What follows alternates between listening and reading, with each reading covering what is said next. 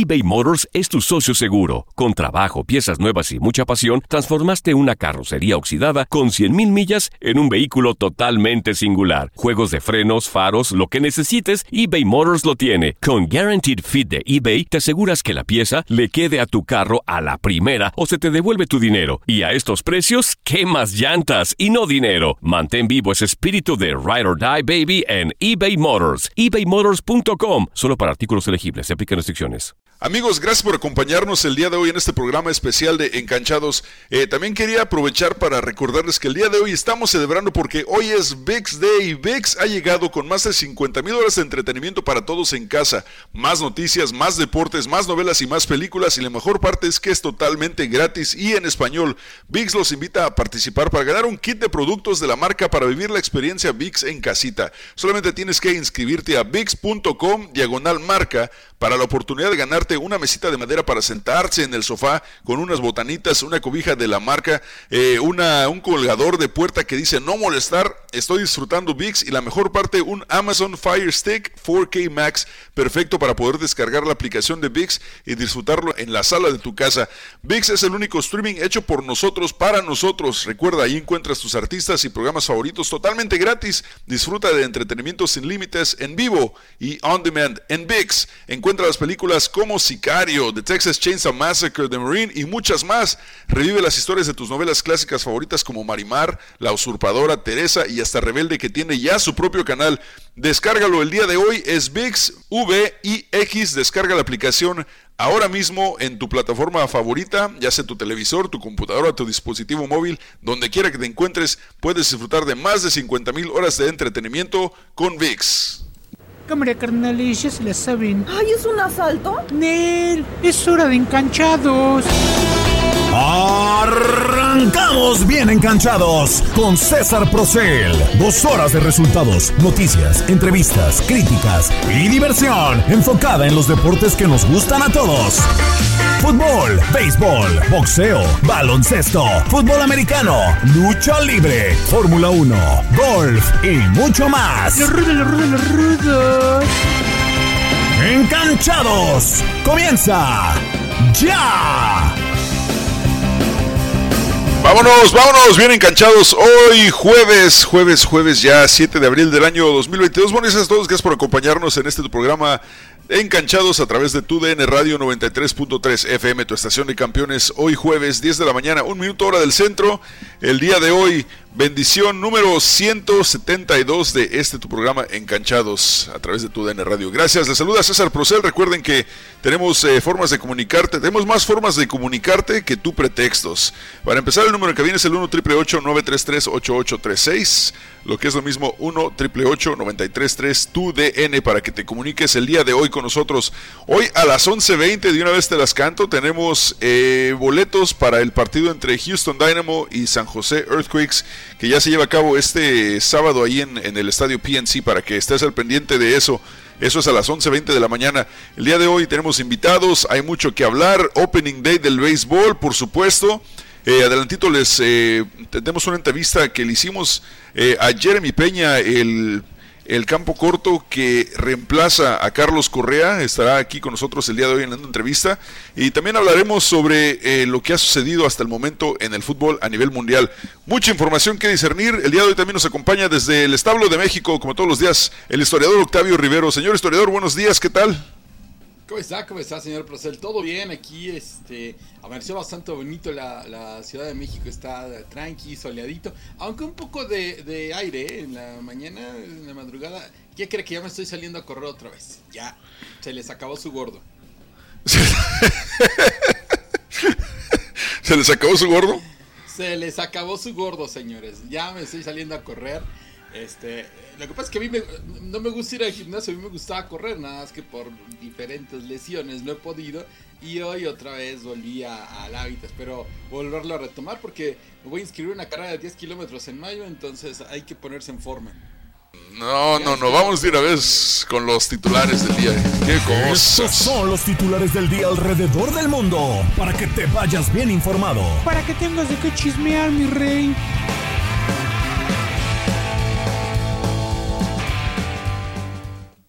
Real Madrid de la mano de Karim Benzema fue a Londres y liquidó la eliminatoria ante el Chelsea. El todavía campeón de Europa no pudo con el gato francés, quien los castigó con tres tantos y puso la cosa muy cuesta arriba para los Blues que alcanzaron a descontar gracias a un gol de eh, Kai Havertz. En la otra eliminatoria, el submarino amarillo le metió un cañonazo al acorazado alemán ante 21.600 personas en el estadio de la Cerámica. Villarreal pudo haber más, pudo puesto, haber puesto más guerra de distancia, pero se van a Múnich con una ventaja de 1-0 que se queda corta con lo sucedido en el campo. Saddle Saunders puso un pie en la final de la Conca Champions. Ayer en el Lumen Park le metieron un baile al campeón del MLS y terminaron ganando el partido por 3 a 1, aunque ese gol de visitante le da cierta esperanza al New York FC. Y en la Liga MX Monterrey lo ganaba 2 a 1, pero en tiempo de compensación muy rigorista penal fue señalado por el silbante. Leo Fernández aprovechó al Toluca y firmó un valioso empate a 2 en la cancha del Nemesio 10. En Tijuana pasó algo parecido. Lisandro López le daba el triunfo al Tijuana con un cobro de penal, pero al 85 Facundo Waller con un golazo emparejó los cartones a 1 entre Cholos y Atlético de San Luis. Los dos grandes favoritos para conquistar la Copa Libertadores comenzaron con el pie derecho a andar en el torneo de clubes más importante del continente. Atlético Mineiro superó como visitante a Deportes Tolima por 2 a 0 y River Plate derrotó a Alianza de Lima por 1 a 0 en la capital peruana.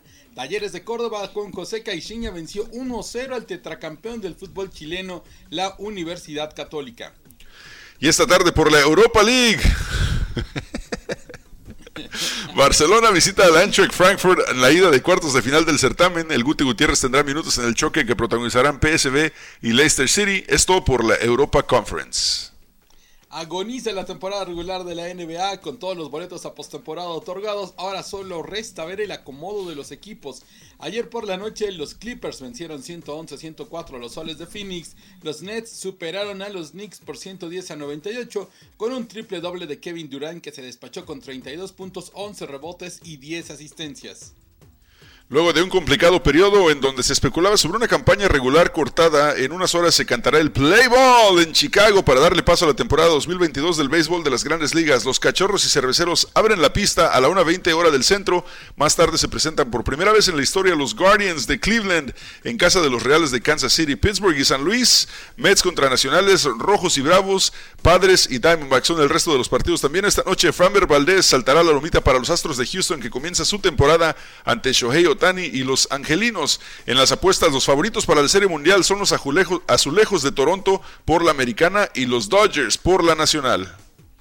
Esos son los titulares del día de hoy aquí en Encanchados amigos a través de TUDN Radio 93.3 FM, tu estación de campeones.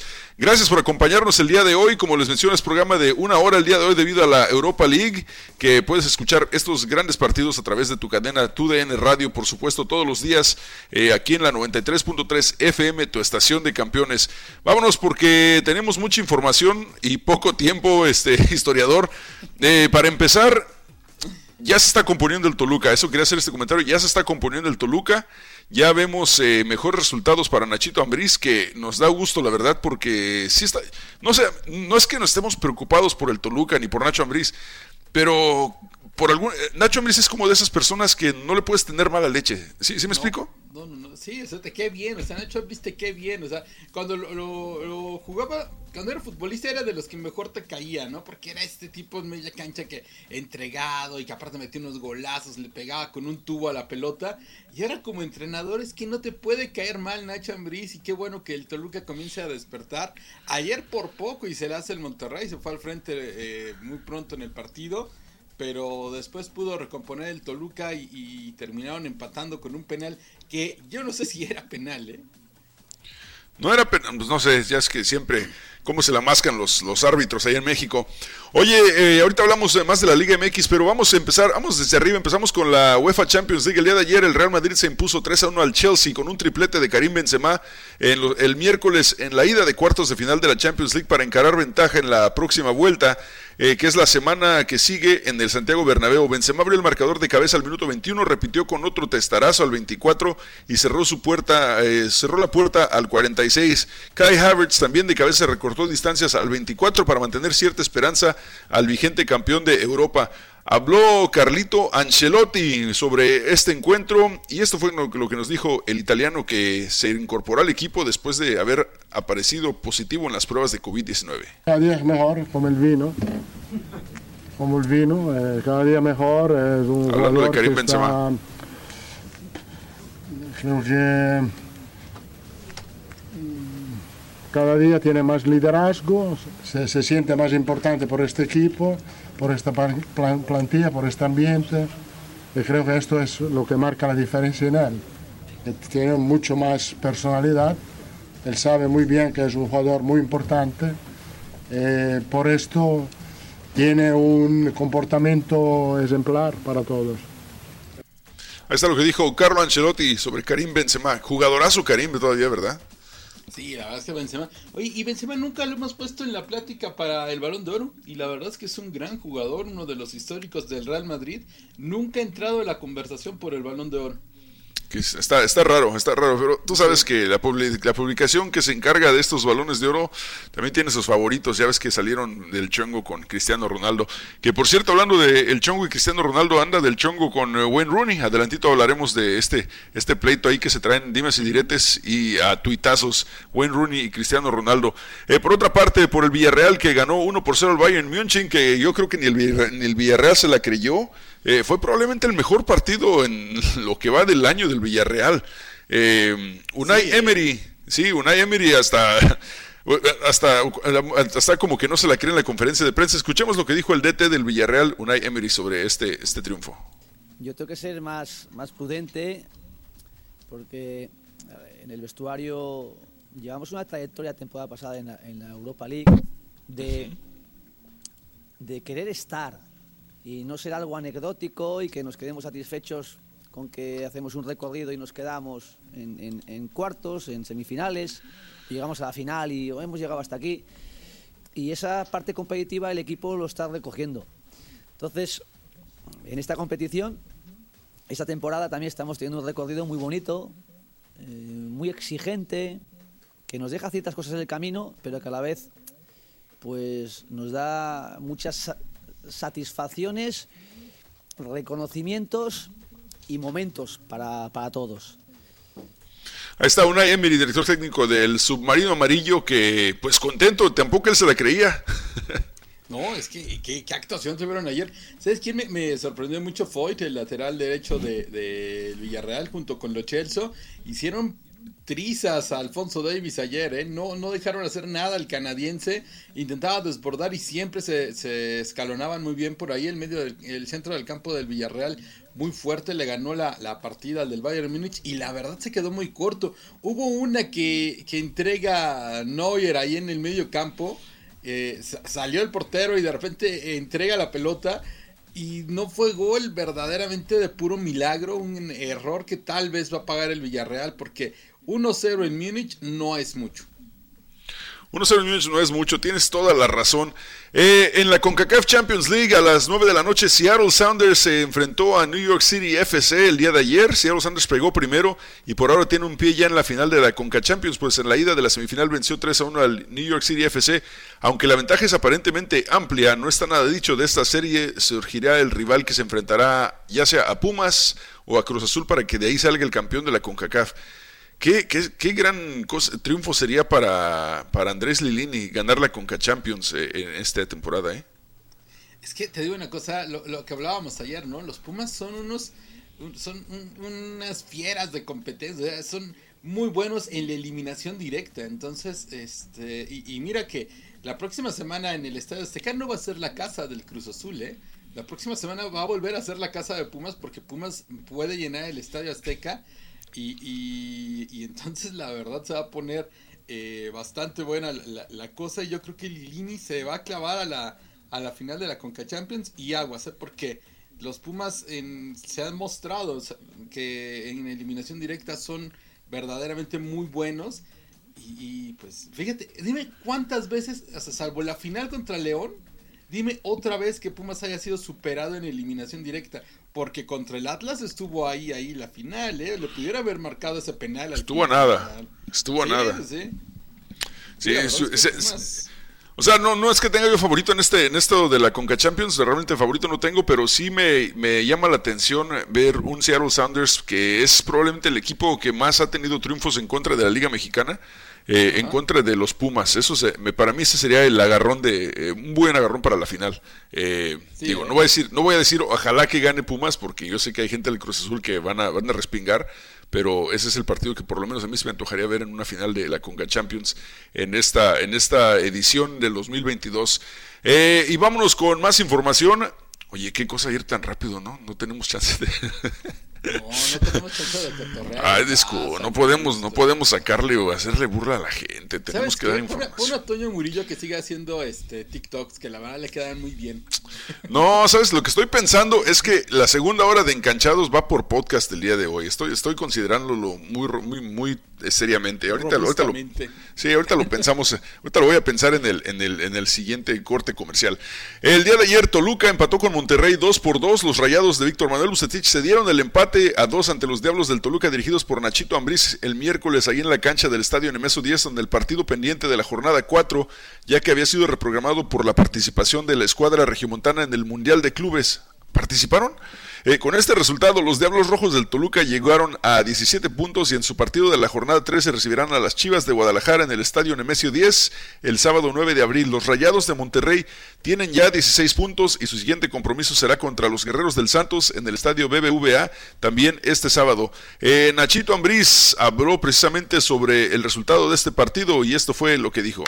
un gran rival con grandes jugadores de mucho oficio, de mucho saber que si te hacían un gol, saben manejar los tiempos del partido perfectamente. Y bueno, ni, ni- qué más hablar de, del profe Bruce, ¿no? que es se las sabe todas. Entonces creo que al final eh, cometimos dos errores que nos costaron goles, pero qué rescato. Creo que el equipo sigue mostrando una buena actitud. Por momentos seguimos mostrando cosas buenas. Eso es cierto que es el tercer, el segundo partido que juego con este equipo, con esa línea de cinco que, que, que la, vamos trabajando y falta todavía mucho trabajo.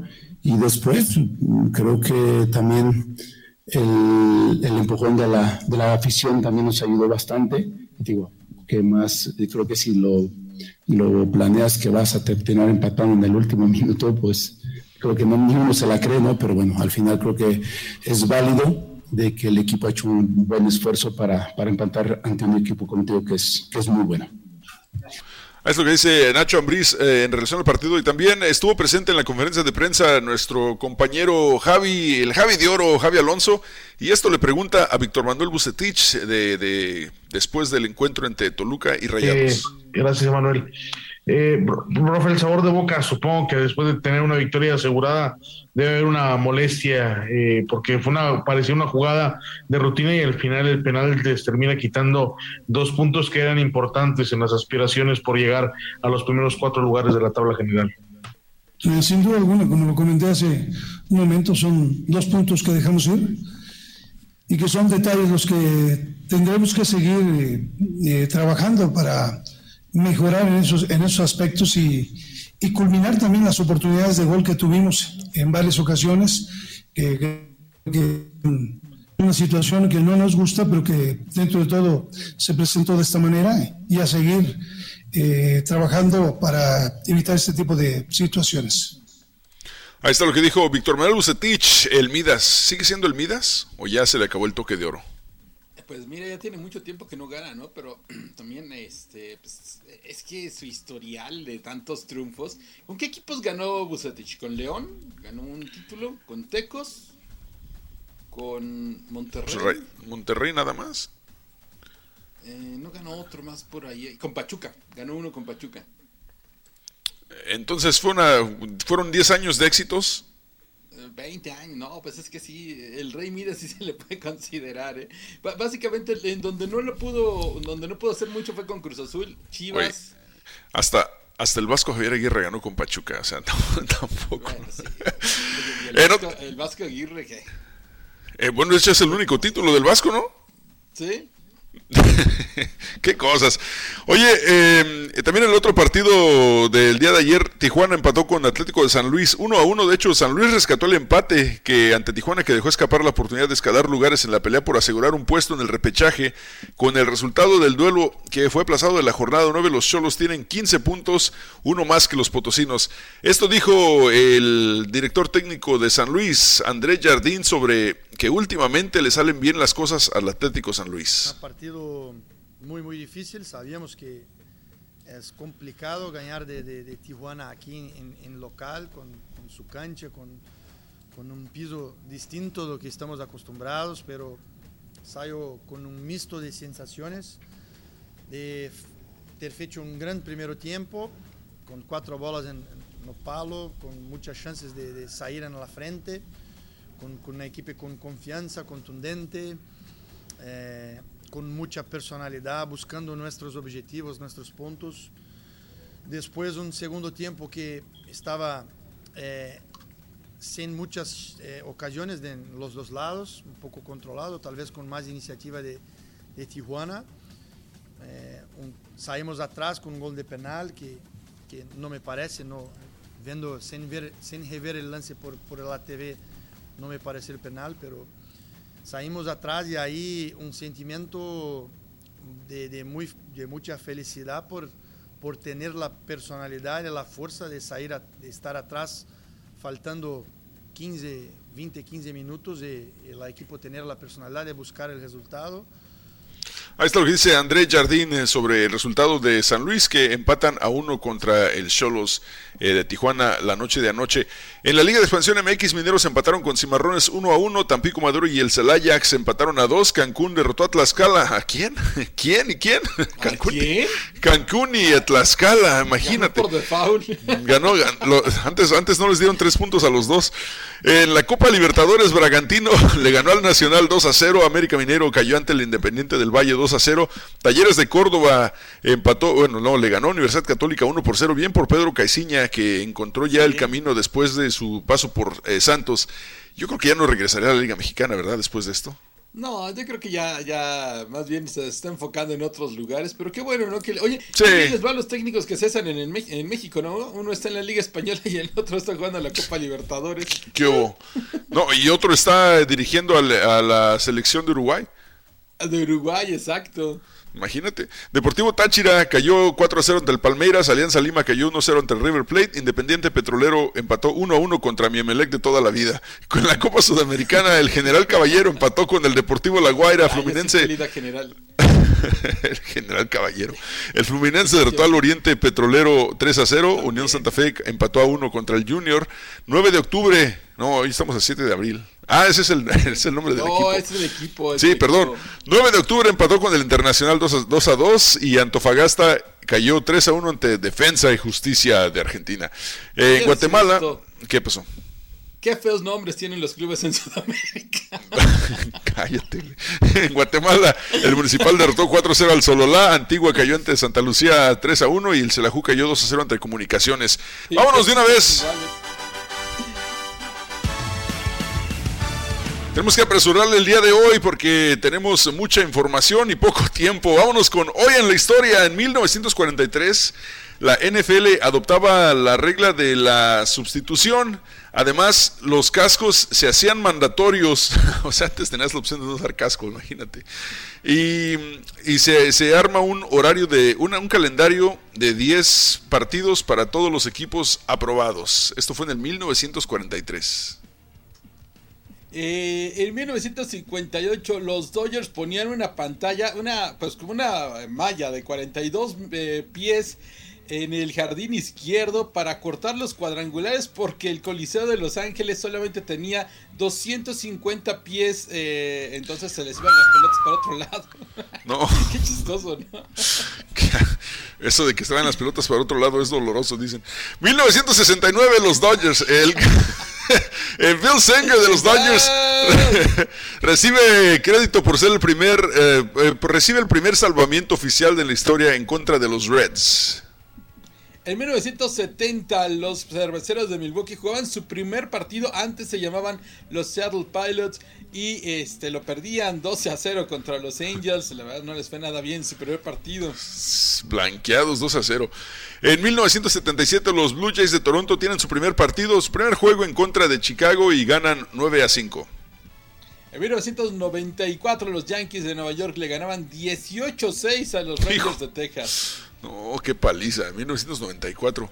En 2018 Las Vegas Golden Knights, el equipo de hockey, pierden 7 a 1 para terminar su temporada regular en Calgary, pero terminan con un récord histórico en la NHL, la Liga de Hockey de Expansión, porque tienen 51 victorias y el récord previo había sido de 33 con los Ducks de Anaheim y los Panteras de Florida en el 93-94. Terminan con 51 victorias y tú vas a Las Vegas durante la temporada de hockey y buena suerte tratando de encontrar boletos eh, para ir a ver a los Golden Knights. Están totalmente vendidos regularmente los, los eh, boletos de Sí. temporada para ellos. Es que Las Vegas, como es tan turístico, la verdad es que si vas y, y tienes la oportunidad de ir a un partido, pues te clavas, ¿no? O sea, Sí, pero creo que, pero creo que la, pero, pero ojo, creo que la mayoría de los, de los que son eh, vendidos son abonos, ¿eh? O sea, son gente local. Sí, sí, sí. O sea, ese local. equipo, Bueno, es que- sí. Es que también en Las Vegas no había nada para los locales, porque los locales están hartos de los casinos, o sea, trabajan muchos de ellos ahí, lo que no quieren es eso, ¿no? Lo más cercano a- profesionales, se están llegando y lo más cercano que tenían era los eh, UNLV, el equipo de básquetbol, eh, de fútbol americano de universitario y también tienen a, bueno, ahora tienen también a las, eh, bueno, a los Raiders. Eh, tienen Las Vegas Lights, que es el equipo de el equipo de fútbol que es este no segunda división, pero es de la otra división de fútbol de Estados Unidos, que precisamente ya el Chelis eh, también fue este el director técnico. Después entra Steve Carandolo y de ahí se va para LAFC.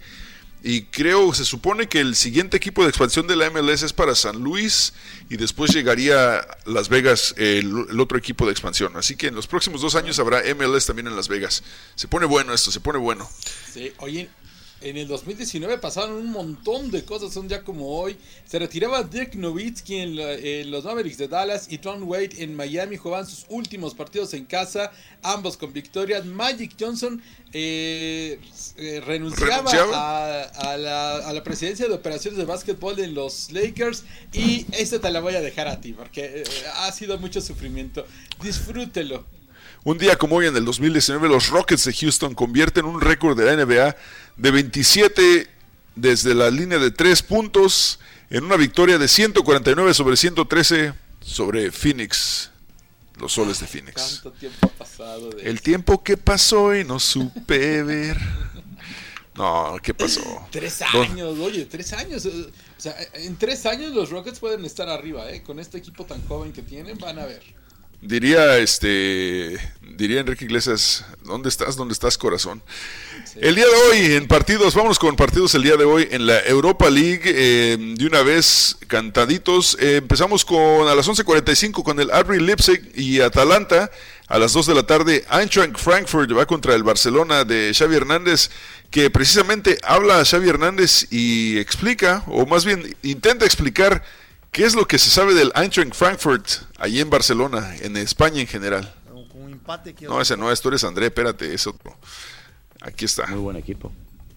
Y le ha puesto en muchas dificultades al mismo Betis, que lo ha eliminado, siendo en muchas fases del juego mejor, en, en tanto en el Villamarín como aquí. Y a los grandes equipos, Dortmund, Bayern, les ha complicado mucho, porque es un sistema difícil de contrarrestar, eh, con carrileros, con dos medias puntas y un punta, y no estamos acostumbrados a jugar contra este tipo de, de sistemas, contra este tipo de, de equipos. ¿no? Un rival muy fuerte físicamente, que la pena es que es desconocido en, en España y a lo mejor eh, la misma- el mismo entorno nuestro lo ha infravalorado, de que ya es fácil. No va a ser nada fácil, va a ser un rival muy complicado, ¿no? Y más sabiendo que para ellos es un, es un partido histórico, histórico. Nosotros tenemos que igualar esa, esa motivación, esa extra motivación que tienen ellos, lo tenemos que, que igualar. Si no, nos van a pasar por encima. Pero ahora Lo tiene muy claro, ¿eh? Lo tiene muy claro. Sí, sí, sí, sí. Equipo, peli- Fíjate equipo peligroso. El, el Frankfurt de repente está en noveno lugar de la, de la liga alemana. Es, lleva dos semanas sin conocer la victoria. Empataron a cero este fin de semana contra el Grutterfurt. Que es el colero. Entonces, este, yo creo que una cosa, sí, una cosa es el respeto que le puede mostrar Xavi al equipo, pero la otra es, creo que el Barcelona tiene que salir hoy y, ganar con contundencia al, al, al Eintracht Frankfurt. No le veo, no le veo posibilidades al equipo alemán. Sí, a ver qué sucede. Va a estar bueno el partido. Es a las 2 de la tarde el día de hoy. Barcelona eh, visitando al Eintracht Frankfurt eh, ahí para la Europa League. Eh, por otra parte, a las 2 de la tarde también West Ham United va contra el Olympique Lyonnais y Sporting Braga contra los Rangers, eh, tus Rangers de, de, toda la vida con el Gullit Peña. Ah, sin el Gullit Peña ya. A las 2 de la tarde el día de hoy. Y en la Copa Libertadores a las 5 Fortaleza contra Colo Colo, a las 7 Estudiantes contra Vélez Arfield y a las 9 The Strongest contra Libertad. Son partidos para la Copa Libertadores que precisamente el día de ayer que eh, habló Miguel Herrera, porque esta noche a las 7 va Pachuca en contra del Tigres en este partido reprogramado de la jornada 9 de la Liga Mexicana de Fútbol. Eh, habló Miguel Herrera sobre Tigres, hablando de que no hay techo en el, en el equipo pero también se refiere a la posibilidad de que lleguen algunos equipos nuevamente a la Copa, Copa Libertadores. Escuchemos lo que dijo Miguel El Piojo Herrera. Eh, yo, yo nunca le pongo techo a mis equipos. El techo está hasta donde tú te lo quieras poner. Y si nosotros no queremos tener un techo, podremos seguir escalando lo más alto posible, jugar cada día mejor, tener altibajos, eh, erradicar los altibajos más bien es lo más importante para nosotros. Bueno, claro que me, me, me, agradaría terminar en primer lugar, ¿por qué no? Que sí que los muchachos han hecho bien las cosas. Como tú dices, no es tan relevante eh, en, en, en, el fin de la competencia, pero sí es importante para nosotros eh, saber que estamos haciendo las cosas bien y el calificativo de hacer las cosas bien es terminar en primer lugar. Nos encantaría, nos encantaría volver a un torneo tan importante como es ese, ojalá y se adecúen los tiempos, las formaciones tanto de nuestra liga como con CACAF, para poder también asistir. De repente México se convierte en un, en un país o en una liga, la liga mexicana, que juega en, en, en, dos confederaciones, ¿no? Entonces a veces se complica y por eso es que de repente se es difícil regresar tanto a, la, a jugar la Copa América como a jugar el torneo de Libertadores, ¿no? Por, porque terminas jugando en dos confederaciones. Pero bueno, eso sería interesante porque es un torneo que te da mucho realce y porque además la competencia es muy elevada, ¿no? Pues obviamente... ¿Algo que quieres refutarle al Piojo Miguel Herrera, historiador? No, la verdad es que me gustaría mucho ver a los clubes mexicanos en la Copa Libertadores, pero yo sí creo y estoy muy, siempre lo he dicho, estoy muy convencido de eso, no podemos llegar solos a la Copa Libertadores, tenemos que llegar con el resto de la CONCACAF hablar con las dos confederaciones que se unan a nivel de clubes y armar un solo torneo entre lo, todo, todo América. Ahora sí, la Copa Libertadores de América y en lugar de la Copa Sudamericana, la Copa Panamericana. Y entonces nos armamos unos torneazos, ¿no? Con partidos en Nueva York, en, en Buenos Aires, en Río de Janeiro, en la Ciudad de México, en Monterrey. Y eso estaría bien interesante. O sea, ¿tú crees que llamaría la atención, por ejemplo, un River Plate contra Seattle Sounders eh, allá en Washington? Este, un, eh, un Colo Colo de Chile contra, no sé, Atlanta de United allá en Miami. O sea, sí, sí llama la atención, ¿eh?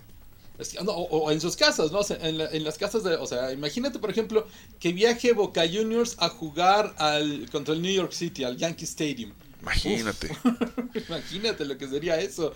O que no, viaje, este, es ahí donde, donde, fíjate, eso, eso bajita la mano haría que se activara muy bien la economía porque habría mucha gente de todo Estados Unidos que viajaría para ver estos partidos. Uh -huh. Porque eh, los mexicanos tenemos la fortuna, por lo menos eh, algunas veces al año, de ver a nuestros equipos de México jugar en Estados Unidos pero la, las, nuestros com compañeros, nuestros amigos sudamericanos no tienen no. siempre este privilegio, no tienen no gozan de esta de este tipo de, de, de, privilegio de ver a sus equipos sudamericanos jugando en Estados Unidos, así que sería sería la verdad un derrame económico muy bueno para, para Estados Unidos. Imagínate, por ejemplo, que de repente Colo Colo, la semana pasada hablábamos con un, un amigo chileno, eh, o la semana antepasada hablábamos con un amigo chileno, imagínate que de repente Colo Colo va a jugar a Dallas y toda la comunidad chilena de Texas se deja caer eh, en Dallas para ver a Colo Colo jugar, ¿no? A la Universidad Católica. O sea, eh, los clubes mexicanos tienen que ser más inteligentes y saber, no los van a dejar solos. Aparte no te conviene jugar solos, nada más ahí, ¿no? Eh, ve en, en, grupo, puedes jugar tu Conca Champions, sí, porque necesitas un campeón, pero ve en grupo a la Copa Libertadores de América. Eso me parece que sería lo ideal. Así es, ¿y por qué sale la conversación a esto? Porque Pachuca y León podrían regresar. Alejandro Domínguez, presidente del organismo que rige al fútbol sudamericano, extendió una invitación al presidente del Grupo Pachuca, Jesús Martínez, para que los Tuzos y León participen. Esto fue lo que dijo eh, Alejandro Domínguez, presidente del el organismo sudamericano. Querido amigo Jesús, sé que la investidura fue todo un éxito, no tengo ninguna duda eh, te conozco, sé del impulso, sé del cariño que tenés por nuestro amado deporte, el trabajo que haces por reconocer a la gente y sobre todo a quienes hacen e hicieron historia en el fútbol mundial. Te felicito por esta iniciativa, sabes que contás con mi apoyo, sabes que me hubiera gustado estar contigo, estuve en el pasado, sé que me invitaste y voy a tratar de estar de seguro contigo la próxima vez. Al mismo tiempo, te vuelvo a reiterar mi invitación para que vuelvas y que por lo menos vos te animes y juegues la Copa Libertadores. Algún día, así como lo hiciste en la Sudamericana, puedas poner una de tus placas en la Copa Libertadores. Te mando un fuerte abrazo, amigo, y sé que todo te va a ir bien porque sos una persona de buen corazón. ¿Qué tal? ¿Qué te parece? Tanto los Tuzos como León han participado en dos ocasiones a lo largo de la historia en la Copa Libertadores. Además, ambos suman un total de 10 partidos en Libertadores. Asimismo, Pachuca cuenta con 4 partidos ganados, 2 empates y 4 descalabros, mientras que la Fiera tiene 3 victorias, 5 empates y solo 2 derrotas. Al equipo de la Bella Airosa es poseedor de uno de los récords de no ganar fuera de casa. Esta marca negativa se dio en la edición de la temporada 2005, además de Pachuca, Chivas en el 98, Cruz Azul 2003, Pumas 2013 y 2006 y Tigres 2006 lo acompañan. En este rubro solamente hay tres equipos del fútbol mexicano que han conseguido llegar hasta la final, que fue el Cruz Azul, Chivas y Tigres, que han llegado al partido decisivo. Sin embargo, ninguno de los tres consiguió alzar el título. Participaciones de equipos de la Liga MX, el América ha tenido siete, Chivas ha tenido siete participaciones también, Tigres cuatro, Morelia, Monarcas Morelia cuatro, Cruz Azul tres, Atlas, Pumas, Toluca, San Luis 3, Santos Laguna, Rayados, León, Pachuca 2, eh, Tijuana, Jaguares, Necaxa, Puebla 1 y Estudiantes Tecos también una participación solamente en la Copa Libertadores de América. A ver qué sucede. Sí, o sea, creo que creo que al final de cuentas ver de repente jugar a tu equipo contra equipos de Sudamérica siempre es, llamativo, llama la atención, es interesante. Eh, te digo, ojalá por el bien de, del fútbol estaría muy bueno porque así también se, se pueden, eh, aparte empiezas a conocer más jugadores, empiezas a ver cuál es tu competencia al llegar a torneos internacionales. Sí, correcto. Se van fogueando los equipos, o sea, y no nada más pensemos en México, Estados Unidos. Imagínate de repente que va eh, estudiantes de La Plata a Costa Rica a jugar contra el Saprissa.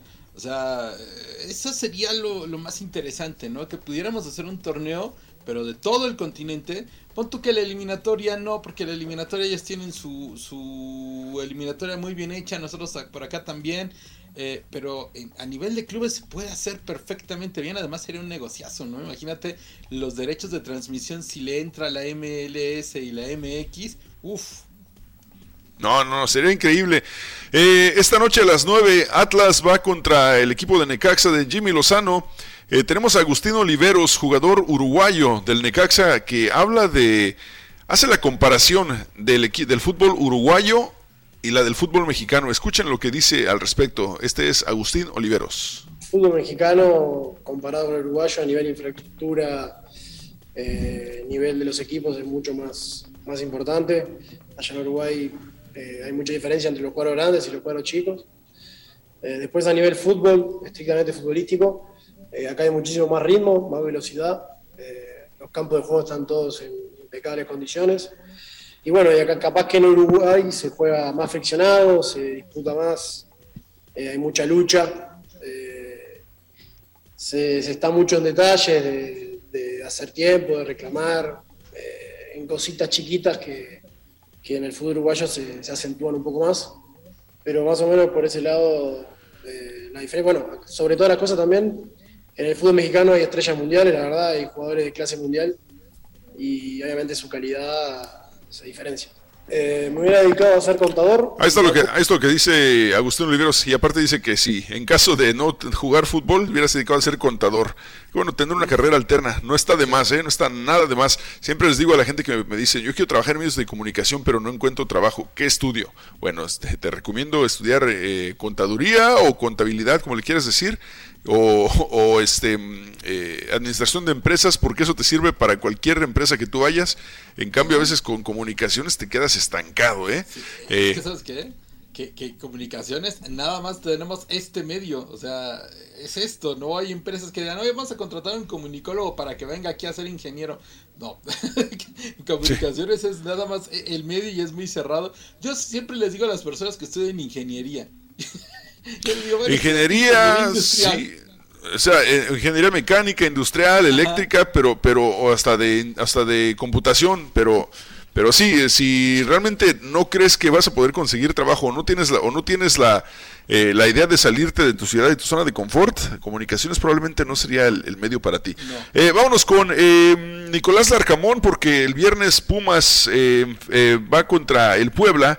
Y habla Nicolás Larcamón previo a este encuentro. ¿Qué dice Larcadios? Momento en el que quizás en lo que vienen siendo específicamente los resultados no, estos últimos resultados no, no, no tienen eh, similitud con lo que venían siendo los resultados previos, pero creo que el desarrollo de los partidos no, no nos da eh, que pensar que, que, es un, un, momento más crítico, de mayor de mayores urgencias. Sí, indudablemente hemos tenido cosas que ajustar de cara a este partido eh, y estamos, estamos convencidos de que lo que lo que hay que hacer para, para, para volver a sumar de a tres, que es lo, lo, que necesitamos eh, en este partido el viernes. Esto es lo que dice Nicolás Arcamón previo al encuentro ante Pumas este viernes en la Liga Mexicana de Fútbol. Por otra parte, Carlitos Fierro se sinceró totalmente sobre los malos momentos que vive FC Juárez con Ricardo El Tuca Ferretti. Esto dijo Carlos Fierro. Como lo mencionó, estamos pasando por un, por un momento complicado, un momento difícil, donde obviamente eh, todos queremos buscar la victoria, buscar esos tres puntos y, se nos ha venido complicando, pero, pero el compromiso está eh, respaldando las decisiones y, el trabajo que se hace día con día, seguimos creyendo en ello y, quedan algunos partidos donde, partidos donde tenemos que, que salir a, demostrar que, nos importa y que, que tenemos que pelear por ello, hay que tratar de sumar lo mayor posible para el tema de la porcentual. Sí. Ahí está lo que dice Carlitos Fierro eh, sobre el mal momento de Juárez. ¿Pasará de esta jornada, esta temporada al Tuca Ferretti? Yo creo que ya no, ¿verdad? Yo creo que termina esa temporada y, punto. Yo creo que se va al ¿Punto final? ¿En total, punto final de su carrera o, si va a otro lado?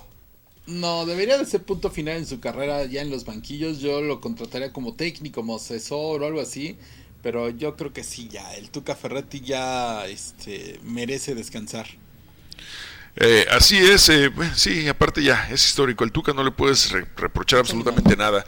Y, por último, eh, tenemos lo que dijo Jordan Carrillo, jugador de Santos, de cara al encuentro en contra de Monterrey, que se enfrentan este fin de semana también.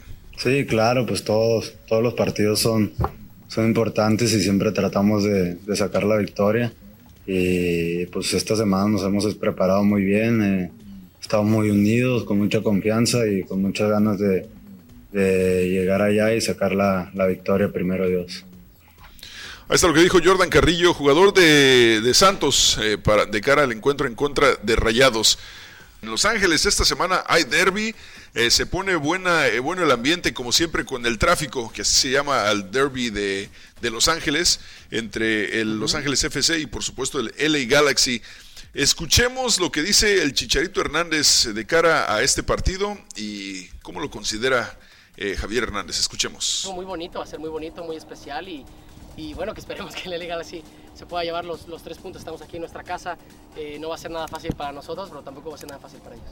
Y no en, afán de, de, Ahí está lo que dice el Chicharito Hernández eh, en cuestión al partido. También le preguntan sobre Carlos Vela, jugar en contra de él, ¿qué es lo que dice el Chicharito Hernández? Siempre uno, uno, uno siempre quiere enfrentarse y ponerse a la competencia de los, de los mejores jugadores en, todas las ligas en las, que, en las que estás, ¿no? Entonces, Carlos es uno de ellos y obviamente que va a ser muy bonito, yo lo quiero mucho, como lo dije ahorita aquí en, en inglés, lo quiero mucho, pero bueno, cuando, cuando el pitazo inicial se dé, para mí es un desconocido, va a ser un jugador más del LAFC y vamos a hacerlo de la mejor manera nosotros para, para tratar de contrarrestarlo a él, porque sabemos que es un arma muy poderosa para ellos.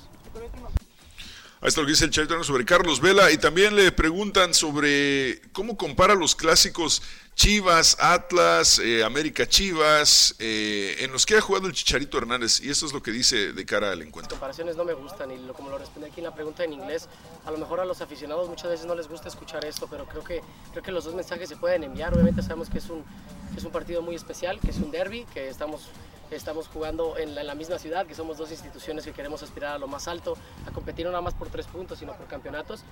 Pero que luego es 11 contra 11. La verdad yo no, yo no he visto que, que ningún factor vaya a influir muchísimo más y que eso le genere un gol ya a favor o un gol en contra a una, a una institución antes de un partido. Entonces, aquí somos 11 contra 11, va a ser un partido complicadísimo, al igual que los otros 5 que hemos jugado hasta ahorita.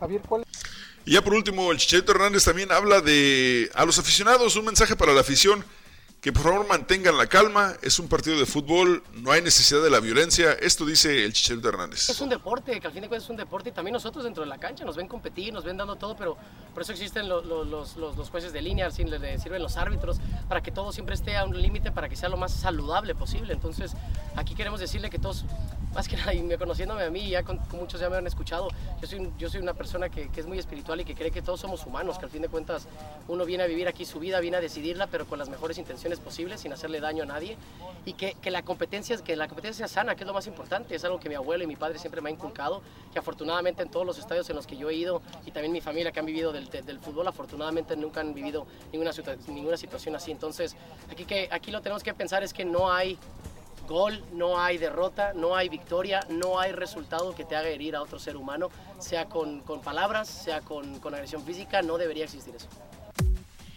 Ahí está lo que dijo el Chicharito Hernández. Eh, bien, me gusta la actitud del Chicharito, ya se ve más relajado, más tranquilo, eh, contesta las preguntas, eso sí, nunca re- se rehúsa a, a ponerle el pecho a las balas en las preguntas ante la prensa. Sí, es, es- la verdad es que ha cambiado mucho la actitud del, Chicharito de dos años para la fecha, ¿no? La verdad se, se escucha más relajado, más tranquilo. Creo que eh, el Chicharito le anduvo chispoteando. en- y fíjate que por eso me gustaría que le dieran otra oportunidad en la selección, porque yo sí lo noto muy cambiado a ese Chicharo de hace dos años que era un absoluto hígado. Sí, sí, sí, eh, muy cambiado, eh, más maduro, eh, más relajado. Ya no usa tantas groserías en las conferencias de prensa. De vez en cuando se le chispotea una, pero, pero ya casi no utiliza groserías tampoco. Creo que en general su actitud ha cambiado bastante. Eh, Yo no sé si aún recibe alguna ayuda psicológica, pero si lo está haciendo, qué bien, porque la verdad es que sí le hacía falta y, y- creo que esa catarsis que haya hecho ya finalmente está rindiendo frutos. Historiador, tú no vas a ir al abierto de tenis en la Ciudad de México, ya estamos en cuartos de final. ¿Abierto de tenis en la Ciudad de México? No, no, no he ido. Para nada, porque eh, Luis Patiño y Adrián Menéndez avanzan a cuartos de final en el abierto de tenis en la Ciudad de México. El tenista mazatleco Luis Fernando Patiño y el español Adrián Menéndez derrotan en tres sets a Felipe Rodríguez de Brasil y David Martínez de Venezuela. Una importante victoria que se apuntó esta pareja conformada por estos dos tenistas mexicanos que se celebra en el torneo de tenis abierto de Ciudad de México 2022. Dejando ver un gran nivel dentro de la cancha, la mancuerna formada por Patiño y Menéndez logró avanzar a la fase de cuartos de final de la competencia en la modal- modalidad de dobles. En su primer encuentro del torneo, Patiño y Menéndez exhibieron sus mejores técnicas de juego con las cuales vencieron en tres parciales de 3-6, 6-3 y 12-10 sobre Felipe Rodríguez de Brasil y David Martínez de Venezuela. Ahorita que dije Felipe Rodríguez, dije, es un equipo de fútbol de Perú, pero no, así se llama el tenista. En su siguiente compromiso, Luis Patiño y Adrián Menéndez se estarán enfrentando a la mancuerna conformada por Federico Ceballos y Boris Arias, ambos de Bolivia, por el boleto, boleto a las semifinales. En la competencia de los singles, Luis Patiño no pudo avanzar más allá de la fase clasificatoria después de caer en dos parciales de 6-4 y 6-2 ante el japonés Shintaro Mochizuki. En este encuentro, Mochizuki demostró su imponente técnica de juego, la cual le valió para mantenerla a rayo a Patiño y así poder llevarse el resultado y pasar a la siguiente fase de la justa. Eh, por otra parte, el chileno Nicolás Jarry venció en dos sets a Puccinelli en los octavos de final del Mexico City Open eh, y esto fue lo que dijo el chileno después de esta eh, pase de eh, a cuartos de final. Sintiéndome nada más, terminé con un muy buen ritmo, eh, muy, muy tranquilo mentalmente, eh, moviendo la pelota sin, sin susto de la altura y eso me dio la tranquilidad de, nada, de jugar y mantener el enfoque. eh, intentaba hacerlos jugar todos los puntos y, nada, al final fui, fui muy consistente eh, y yo creo que el, él lo, él- él lo notaba un poquito, eh, donde a veces trataba de arriesgar y erraba, así que muy contento por, Ahí está lo que dijo Nicolás Jarry, jugador de tenis chileno, creo que es rankeado número 139, algo así en el, en el ranking, pero aún así llegó a los cuartos de final y nada mal, nada, nada, nada deleznable llegar a estas instancias en un Open de tenis. Eh, que por cierto, creo que, sí, creo que viene un abierto de tenis. En Los eh, Cabos. No, pero viene uno a Houston, a ver, eh, Tennis Ah. Open. A ver, ahorita te digo, de hecho, se me hace que hasta se nos... eh, a ver, fue, eh, va a ser el día... Es... aquí está, es el US Men's Clay Court Championship. A ver si es este, creo. Eh, del día, ya empezó, fue de- a partir del 2 de abril hasta el, hasta el 10 de abril, ahí en el River Oaks Country Club se está llevando a cabo el, este torneo, el US Men's Clay Court Championship. Eh, obviamente el River Oaks Country Club, para la gente que conoce la ciudad, o para los que no conocen la ciudad, es un eh, pues club, club privado, ¿no? De, de gente, de, af- de gente afluente, este, que nomás para entrar, o sea, si por- te voy a dar un ejemplo. ¿Cuánto cobran para entrar? Mira, no ¿Nos sé ni cuánto, no sé, no sé ni cuánto cobran para entrar, pero lo que sí me han platicado es que a ciertas personas con mucho dinero en la ciudad espacial les han negado la entrada. O sea, tú puedes, serio? o sea, dime por ejemplo, dime por ejemplo el nombre del magnate, no sé, más, más, eh, más rico de la Ciudad de México que te imagines. No sé, ¿qué te gusta? Eh, Carlos un- Slim. Carlos Slim. Vamos a suponer que, que Carlos Slim es dueño de, de equipos de, de equipos profesionales, es dueño de, de compañías de telecomunicaciones, todo eso, ¿no? Vas al, vas al River Oaks Country Club y la mesa directiva del club te entrevista y después deciden, si es unánime, te, dice, te deciden que puedes entrar, pero si entre todos no votan porque entres, no entras. Pero más allá de eso, para poder llegar a esa reunión, tienes que estar en una lista de espera de por lo menos dos a tres años. Con todo el dinero del mundo. Aún eh, de buena fuente sé que a un dueño de, de, de algún equipo profesional aquí en la ciudad le negaron el derecho a tener entrada a este club. Así te lo pongo de esa manera. Eh, pero sí, así, así se manejan las cosas. Nosotros los mortales eh, no, no tenemos preocupaciones de este tipo. Eh, así Ah, que no te que preocupes. Con que me dejen entrar a, con que me dejen entrar al cine, más que suficiente, ¿no? O sea, este, ¿a qué- a- qué- ¿cuál será el lugar más este extraño al que te- no te han dejado entrar? No, de buenas fuentes me han sacado, ¿no? La verdad, más Sí. lugar más. Alguna vez, eh, mira, en la ciudad espacial alguna vez me tocó eh, tratar de ingresar a algún antro y eh, no sé si llamarle racismo, se llama el racial profiling que le dicen aquí, pero más bien es como que mm, suponiendo que abre un antro y solamente quieres a cierto tipo de personas adentro de tu antro, ¿no? Quieres, en el caso de los antros que menciono, querían que solamente entrara gente bonita, gente blanca, por decirlo de esa manera, y tienen como un límite de cuánta gente de color iban a entrar. No lo dicen abiertamente, jamás lo dicen, pero era eh, un secreto a voces, todo el mundo lo sabía. Alguna vez con un amigo que él es, eh, creo que es, él es alemán, nos fuimos vestidos eh, prácticamente igual, ambos con eh, pantalón de mezclilla, camisa de vestir blanca, zapatos similares, todo similar, pero él entra, eh, él entra primero y pasa. Entonces cuando llego yo a la puerta me dicen, ah, no puedes entrar, es que es una fiesta privada. Y le digo, pero ¿cómo es una fiesta privada si mi amigo acaba de entrar? Eh, dice, no, es que es una fiesta privada, a ver, ¿cuál es tu nombre? Ah, no, pues ya se lo doy. No, no estás en la lista. Entonces, en eso pasan, eh, pasa otro tipo y ni siquiera le checan la lista y se meten como Juan por su casa. Era un tipo blanco con, con, otras, con otra chava.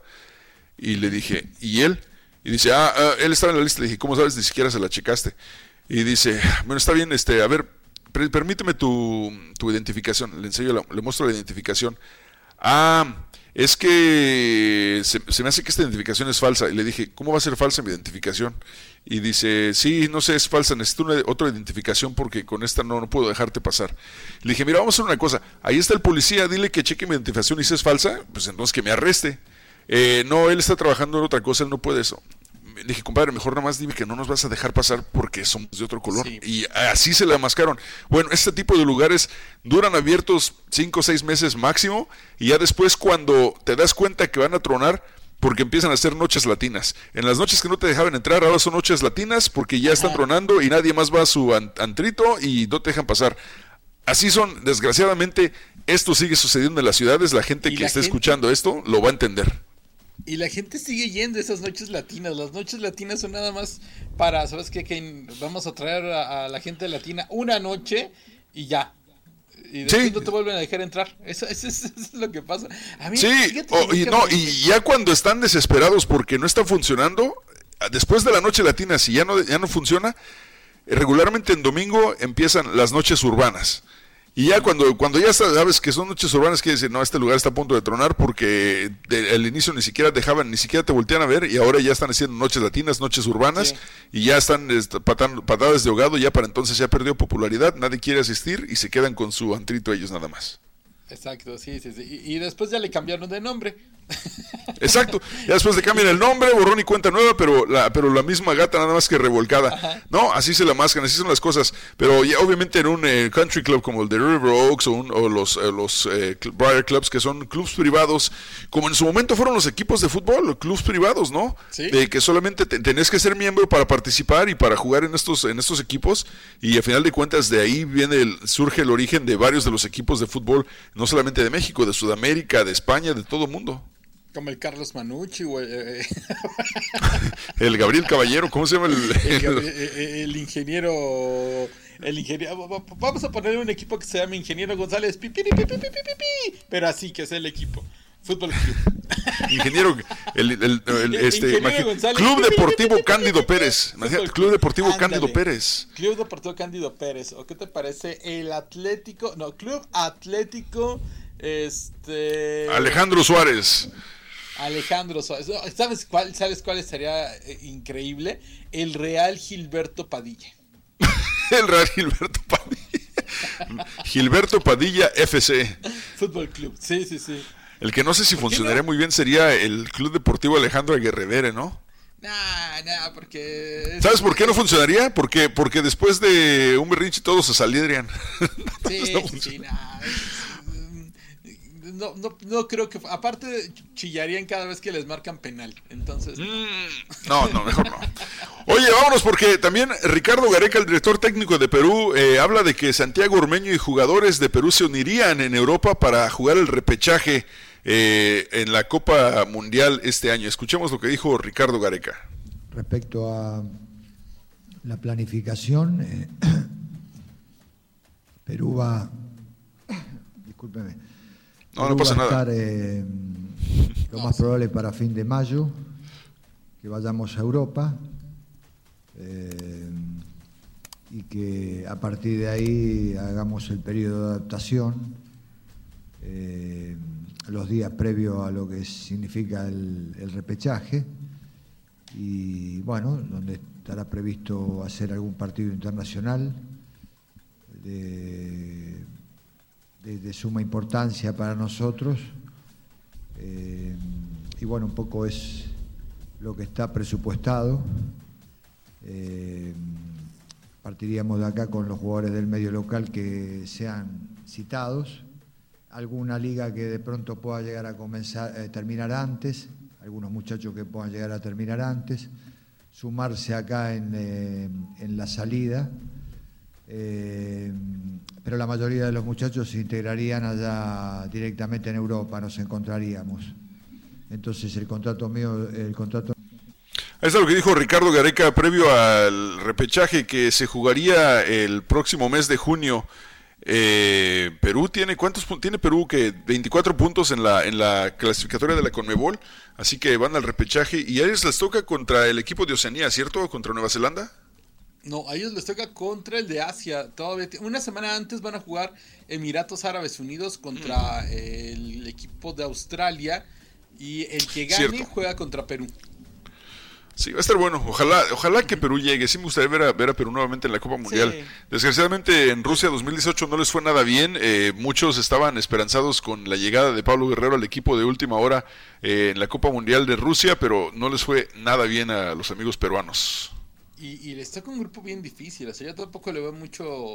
O sea, sí que llegue Perú, espero que lleguen, pero no creo que sobrevivan al grupo porque está Francia y Dinamarca. Y la verdad es que yo a Dinamarca. No hay que olvidar que Dinamarca fue semifinalista de la pasada Eurocopa, ¿eh?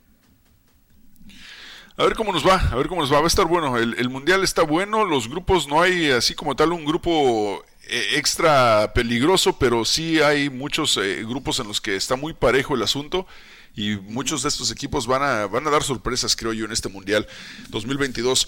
Oye, por otra parte, hablábamos de la polémica porque se están agarrando el chongo Wayne Rooney y CR7. Luego de una polémica que se generó tras declaraciones de Wayne Rooney, ahí donde surgió la, sugirió que la salida de Cristiano Ronaldo de las filas del Manchester United para la próxima temporada. El jugador portugués eh, no tardó en responderle al exfutbolista inglés a través de su cuenta de Instagram. De, el entrenador del County había compartido una imagen eh, de su participación en el programa Monday Night Football junto a Jamie Carragher, misma que aprovechó el crack luso para publicar el texto Too Jealous, o sea, dos celosos, hablando de Jamie Carragher y, y Wayne Rooney. Obviamente, ¿qué- preguntando pues, ¿qué, qué fue lo que dijo Wayne Rooney. O sea, para que Cristiano Ronaldo entre a una red social y comentar, quiere decir que sí le caló el comentario o por lo menos sí le molestó de más. Lo que dijo Wayne Rooney fue que, eh, como era de esperarse, el comentario de la estrella de los Red Bulls fue considerado una respuesta muy clara a lo que dijo Wayne Rooney, donde se refirió al regreso y futuro de Cristiano Ronaldo en el Manchester United. Dijo, tendrías que decir que no.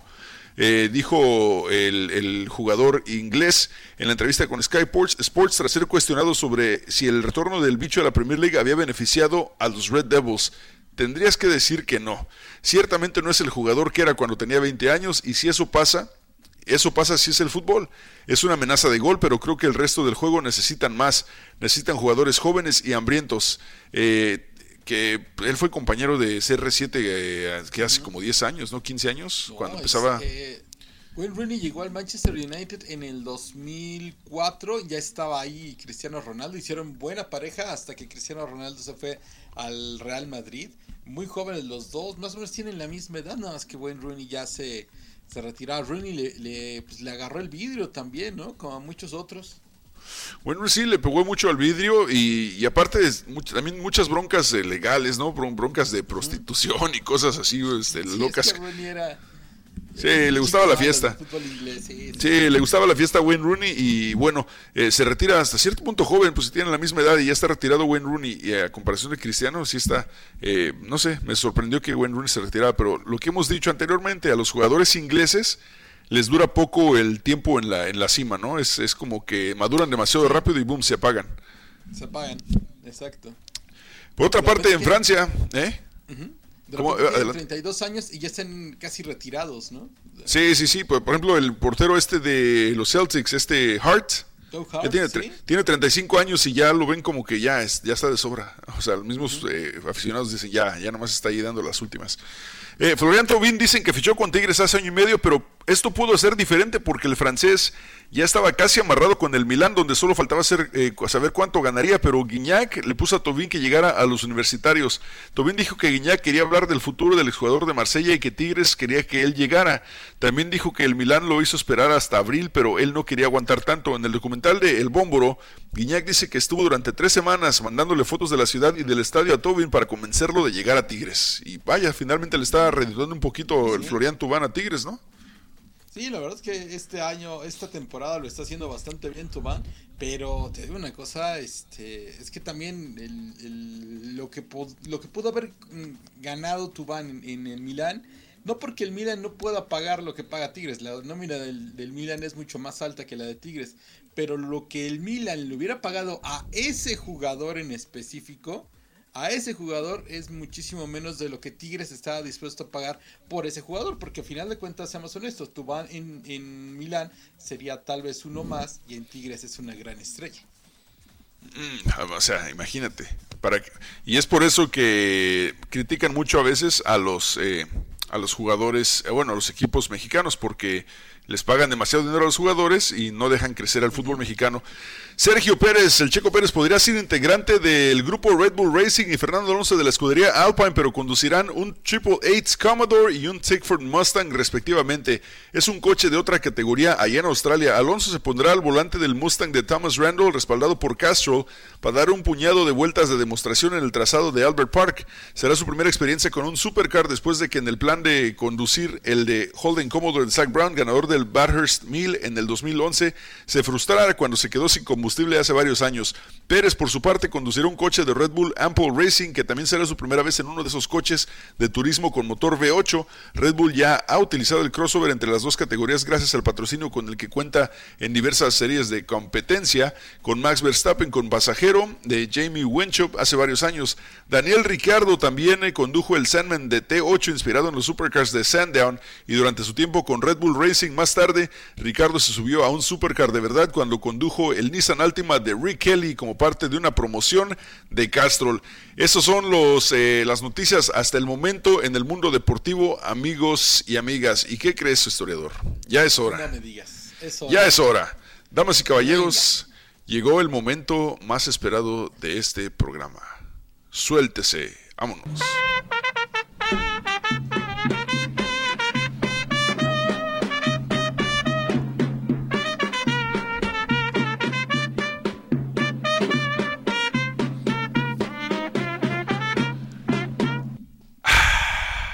La gloriosidad de la banda tlaxcalteca. Deseándoles a todos feliz cumpleaños el día de hoy, la gente que celebra el día de hoy algo, cumpleaños, boda, quinceañera, bautizo, divorcio, este, soltería nuevamente, lo que esté celebrando, felicidades el día de hoy, te lo desea la banda tlaxcalteca de Encanchados. Eh, vámonos con los cumpleaños el día de hoy, mi querido historiador. Eh, en 1975 nacía Ron Barber, que era un cornerback de los Tampa Bay Buccaneers, que era o es eh, una mitad de mellizos que jugaron en la NFL. Sí, también, obviamente, en 1975 nació su gemelo Tiki Barber. Qué bueno era Tiki Barber, corredor de los Gigantes de Nueva York. Ganó algunos, ganó el Super Bowl junto con Eli Manning allá eh, cuando le quitaron el, eh, el campeonato, ¿no? A, a, a este. Uh... Ah, sí, a este Peyton Manning, a Peyton Manning. No, a, o, Tom Brady. A Tom Brady. A Tom Brady. Sí, sí. Ah, cierto, sí, me, me, acuerdo que esa temporada eh, sí fue un, juego, un duelo de hermanos. Fue, fue cuando, sí. fue cuando, no, cuando Eli Manning estaba en los Gigantes y Peyton Manning en los Colts y tuvieron que enfrentarse justamente en playoffs, si no me equivoco. Uh -huh. eh, sí. Y después eh, ya le termina ganando el partido a los, eh, a los Patriotas de Nueva Inglaterra y Eli Manning se queda con el campeonato. El futbolista Val Bayano cumple 41 años el día de hoy, nació en Jequié, Brasil. En 1989 nacía Franco Di Santo, futbolista argentino. Y el artista marcial, cantante, actor, acróbata, doble de acción, director, guionista y productor cinematográfico Jackie Chan cumple 68 años de edad el día de hoy, nació en Hong Kong, China, un día como hoy de 1954, que yo sé que no es necesariamente deportista, pero sí es artes marciales, es un deporte también, y es, la verdad, uno de los mejores eh, arte marcialistas de la historia del mundo, Jackie Chan. ¿Quién será? O sea, Bruce Lee es obviamente la leyenda, ¿no? Después de Bruce Lee viene Jackie Chan o viene Chuck Norris. Yo creo que Bruce Lee y Chuck Norris van de la mano, porque de hecho ambos crecieron, solamente, solamente son norteamericanos. Bruce Lee de hecho era más norteamericano que, que chino. chino sí. eh, en cambio, Jackie Chan ni siquiera inglés hablaba, él sí se destacó por las películas típicas de Kung Fu allá en China. Y uh -huh. posteriormente llega a Estados Unidos y empieza a tener éxito con algunas películas, pero su, su, eh, su diálogo era muy, este, muy limitado. No, no conocía el idioma. Eh, entonces Jackie Chan creo que se ganó a pulso el, el, título que tiene ahora también de legendario ya del cine eh, eh, norteamericano y por supuesto con, con Hollywood varias películas y también de arte marcialista que sí hay algunas peleas creo que de él oficiales en, en YouTube creo que si no me equivoco alguna vez vi algunos videos sí. y pero de Bruce Lee nada más existe que yo sepa una una sola bueno. película donde uh -huh. tiene un torneo, donde está y hace una demostración también eh, Bruce Lee.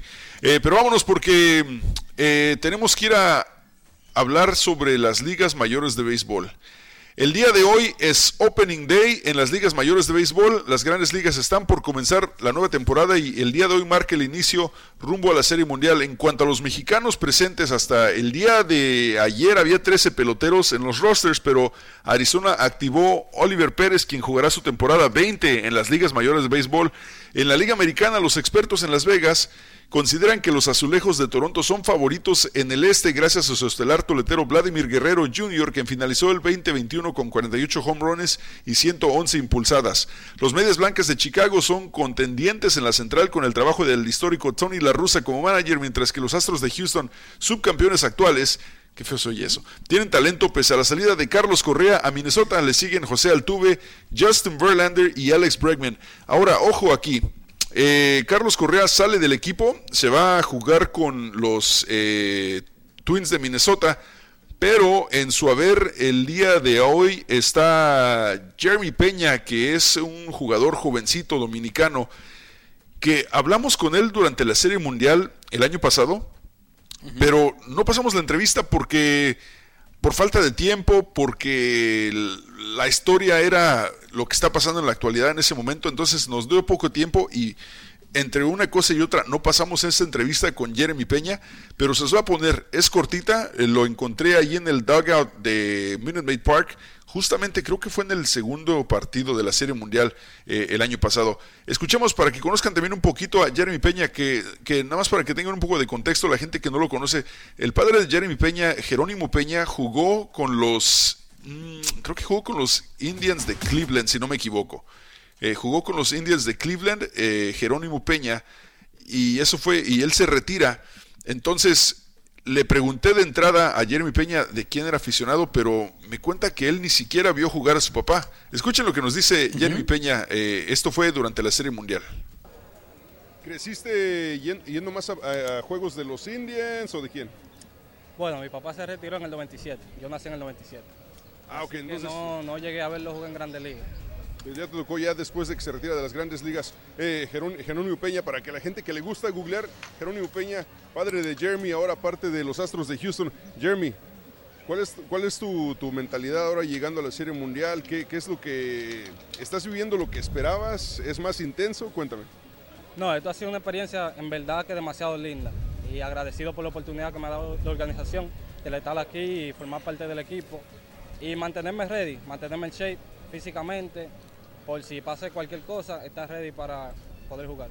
O sea, tú estás preparado en cualquier momento para entrar como titular si lo requiere Dusty Baker y no tienes ningún problema por eso. Exacto. Si la oportunidad, si el señor me da esa oportunidad, estamos ready.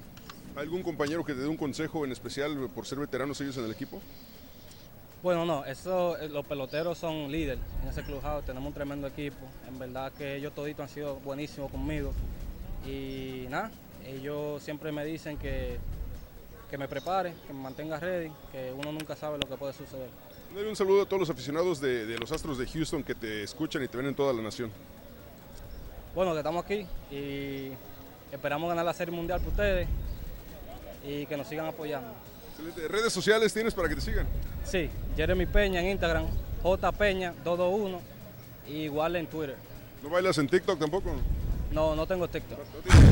¿No te gusta el baile o sí? Me gusta el baile, pero no tengo TikTok. pero no para TikTok. Excelente, Jeremy, buena suerte y ojalá que la Serie Mundial se nos haga aquí en los Astros. Muchas gracias. Gracias, Jeremy. Ahí está, obviamente ya sabemos lo que sucedió. A la postre, la Serie Mundial no la ganaron los Astros, lo ganaron los Bravos de Atlanta, pero a final de cuentas fue una gran Serie Mundial. Y bueno, Jeremy Peña, voz de profeta, ¿no? Estoy listo para cualquier momento que se ofrezca y estoy listo para, para enfrentar los retos y ya, eh, menos de seis meses ya está Jeremy Peña en el roster de los Astros de Houston. Eh, y precisamente con ese preámbulo quiero presentar el día de hoy a nuestro compañero, amigo, eh, ya de muchos años anteriormente que trabajó también con los Wildcats en Arizona y ahora mm, eh, se dedica a dar el play-by-play -play de los Houston Astros. Con nosotros el día de hoy Francisco Romero. Frank, happy opening day, ¿qué tal? ¿Cómo estás? Igualmente, feliz opening day, aquí bien, gracias, ya listo para, para el primer juego. Gracias por invitarme. No, gracias a ti por aceptar la invitación, mi querido Frank. Sabes que esta es tu casa y, y, en- y cuando tú quieras tú puedes eh, venir a venir a despotricar y sacar lo que tengas en tu ronco pecho, amigo. Oye, Frank, eh, para empezar, me imagino que estás emocionado porque mm, finalmente vas a regresar a, a- a las, grandes andadas ahí donde el chef te trae ceviche y todo al- a, la, a la cabina de transmisión. No, fíjate que bien, a cualquier modo mi esposa me trata muy bien ah, eh, en, eh, otro tipo de menú, pero estamos ah, ahí al pendiente, pero sí, ya alegre no solamente por eso, en, en la cabina y esas que también es invitado eh, para disfrutar de lo que nos lleva el chef ahí. Me llamó este Luis Quiñones el otro día, oye, pásame el número de, de, de Frank. Le dije, ¿para qué? Dice, para saber qué va, cuál va a ser el menú del, op- del Opening Day. Le dije, espérate, tranquilo, aguántame.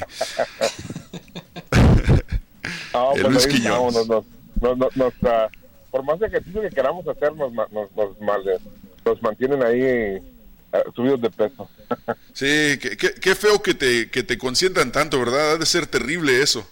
Oye, oye Frank, eh, háblanos un poquito. La gente tal vez no conoce mucho a Jeremy Peña porque obviamente el año pasado aún era eh, prospecto. Eh, algunos sabemos un poco de su historia, la historia de su padre Jerónimo Peña, pero mm, tú que has estado más tiempo con los Astros y que conoces un poquito más eh, también el grupo, ¿qué nos puedes decir sobre Jeremy Peña y, lo que piensas que va a suceder con este eh, en esta posición de campo corto? Pues mira, eh, Jamie Peña, él creció en un sistema de Estados Unidos, él fue drafteado, ya 24 años de edad, hablaba de su padre, pero pues eh, se ha convertido en un gran prospecto, para ser más exactos, el prospecto número uno de los Astros de Houston, y pues ya en grandes ligas. el año pasado recuerdo que durante la Serie Mundial nos platicamos, yo creo que te dije, mira, este va, va a, ser un ah, gran pelotero, pero pues eh, hemos visto muchos prospectos quedarse en el camino en grandes ligas, hablar de, de, de decenas y decenas. Esperemos que ese no sea el caso de Jeremy Peña. El equipo tiene eh, mucha confianza en lo que puede hacer él y pues no hemos visto, ¿no? Ves el frame que tiene, su habilidad, su agilidad. Eh, el otro día pegó que dos honrones en un juego. Entonces, pues colocado como shortstop de todos los días, ya en su primer año en grandes ligas. Excelente, Frank. ¿Y eh, ¿qué, qué me dices, por ejemplo, eh, de la salida de Carlos Correa? Obviamente es, es gran noticia, pero también esperamos el regreso de Justin Verlander este año a, a los Astros de Houston. Eh, ¿Crees que el picheo de los Astros este año tenga ventaja? Porque el año pasado sabemos que eh, nos quedamos cortos. Eh, Collins Jr. se lesionó, Justin Verlander fuera con la cirugía Tommy John. Eh, ¿qué, ¿Qué futuro le ves eh, en este momento al bullpen de los Astros? Mira, el año pasado se quedó corto por las lesiones al final, pero si bien vimos un, un staff muy sólido de Astros el año pasado durante la temporada regular, eh, que ganó el equipo que 95 juegos, sí se lesionó a McCullers en la postemporada, pero eso ya es una historia. Lo que se ve este año es que hay que ver cómo lesionando el más tiempo posible a Justin Verlander. Creo que hizo la decisión correcta. Yo no soy médico, pero él pudo regresar la temporada pasada, hubiese sido, como dicen ustedes, chido eh, que regresara en postemporada. Pero, pero la verdad es que eh, él hizo la decisión, eh, lo que dijo el doctor, espérate, le dice, espérate a que estés bien, recuperado. Creo que sí hizo la decisión correcta en regresar hasta hoy en día para no volver a lesionarse. Ahora, una de las cosas eh, más seguras en el béisbol de grandes ligas es que tus pitches se van a lesionar. Entonces esperemos que ese no sea el caso. Eh, eh, una recaída de Justin Verlander, vemos que McCarthy ya está fuera. Pero si él viene, pon tú, si Verlander logra pichar para ganar 12, 13 juegos esta campaña, esperemos que gane 20, 21, ¿verdad? Pero si te gana 13, 14 juegos, si te ganara 15 juegos, colocaría a los Astros de Houston en una posición espectacular para seguir en, en el dominio, ¿no? Entonces, es lo que más o menos yo vaticino, 13 victorias, 12, sería espectacular.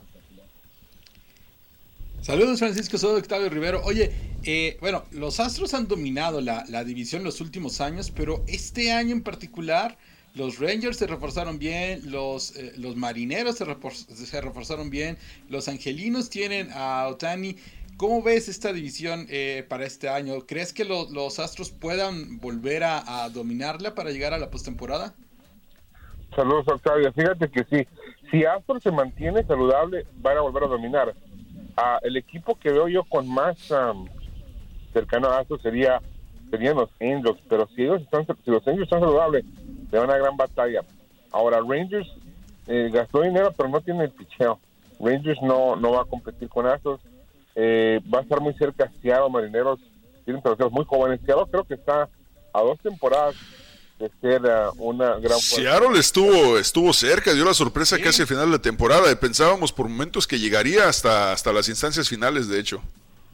Claro, pero Seattle, pero el más cercano que ya está establecido tiene que ser eh, Angels, incluyendo con el, el picheo que tienen. Entonces, Angels es el, el que va más arriba en, la, en el desarrollo. Porque, en- es más, Angels no están ni desarrollando peloteros, ya tienen peloteros establecidos en sus filas.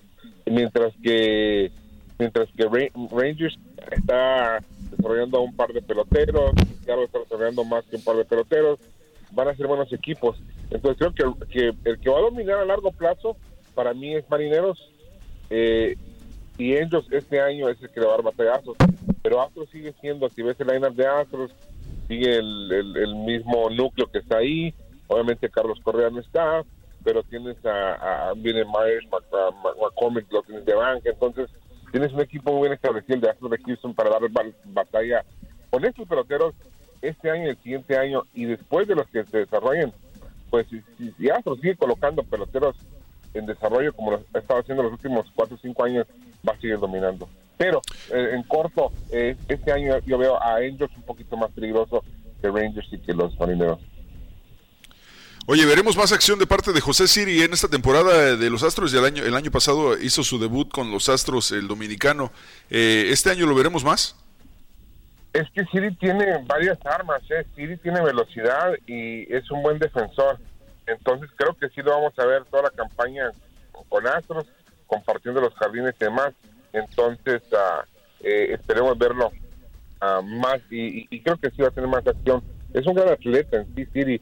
No sé si se dice la, la, el- la pelota invernal. Eh, o sea, Sí, estuvo en la eh, dominicana y sí, sí, sí. al igual que Peña, que espectacular los dos. Sí, de hecho, es- supe que, bueno, eh, lo que habías leído por ahí es que José Siri estuvo entrenando con el papá de Fernando Tatis Jr., con el señor Fernando Tatis, para mejorar un poquito el swing eh, ofensivo de, de Siri y además trabajando para que se mantuviera dentro de la zona de strike. Eh, así que sí, buena, buena, este, son, el, el roster de los Astros, la verdad es que no hay quejas. Sabemos que sí, se fue, se fue Carlos Correa, Alex Bregman regresa, este, ya me- mejorado porque jugó con lesión el año pasado, ya regresa mejorado, esperemos que tenga una buena temporada. Los Astros juegan el día de hoy a las 8.38 de la noche en contra de los Angelinos, eh, mañana igual, a la misma hora. Eh, terminan esta serie hasta, hasta el domingo y después empiezan serie contra los Diamondbacks de Arizona. Tienen serie de dos partidos. El próximo viernes 15 arrancan serie contra los Marineros de Seattle. Terminan el 17 de abril. Y entonces el Opening Day, día inaugural en casa para los Astros de Houston es el próximo lunes 18 de abril a las 7.10 de la noche. Va a haber un fiestonón afuera del estadio Minute Park, eh, mi querido Francisco, y creo que esa es la parte que más disfrutamos los aficionados de los Astros. Disfrutó del todo. Oye, juego de hoy cambió, es a las 9. A las 9 Es a es el primer lanzamiento. Ajá. Ah, ¿lo subieron para las 9 de la noche? Sí, porque creo que lo van a televisar a nivel nacional. Entonces hoy cambió un poquito. Ah, excelente. Sí, porque yo todavía tengo el calendario, todavía no lo actualizan. Excelente, qué buenas noticias. Entonces, el partido inaugural de los Astros de Houston, juego inaugural va a ser próximo 18 de abril a las 9 de la noche, según lo que me comenta aquí Francisco No, no, no, Romero. El juego, el juego de hoy. Es Ah, el juego de nueve. hoy. Yo pensaba que el de, el de inaugural de la, serie inaugural. Entonces, el juego de hoy es a las 9. Sí, bueno, lo tiene aquí marcado a las 8.38. Ah, tuvieron que ayer lo cambiaron apenas. ¿eh? Ayer lo cambiaron. Sí. Porque Ah, ese iba- el de las 9 de la noche iba a ser el de eh, Boston contra Nueva York, me parece, pero como se suspendió por, por el clima, tuvieron que cambiar eh, los horarios. Oye, Francisco, a nivel general, eh, ¿te mojarías si nos dices cuáles serán los favoritos para la Serie Mundial?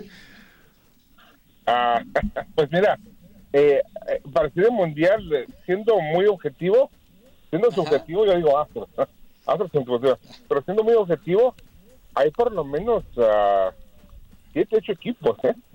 Eh, que están listos para Serie mundial. Obviamente Dodgers está ah, listo para ir a otra Serie mundial y juegan como tienen que jugar Astros.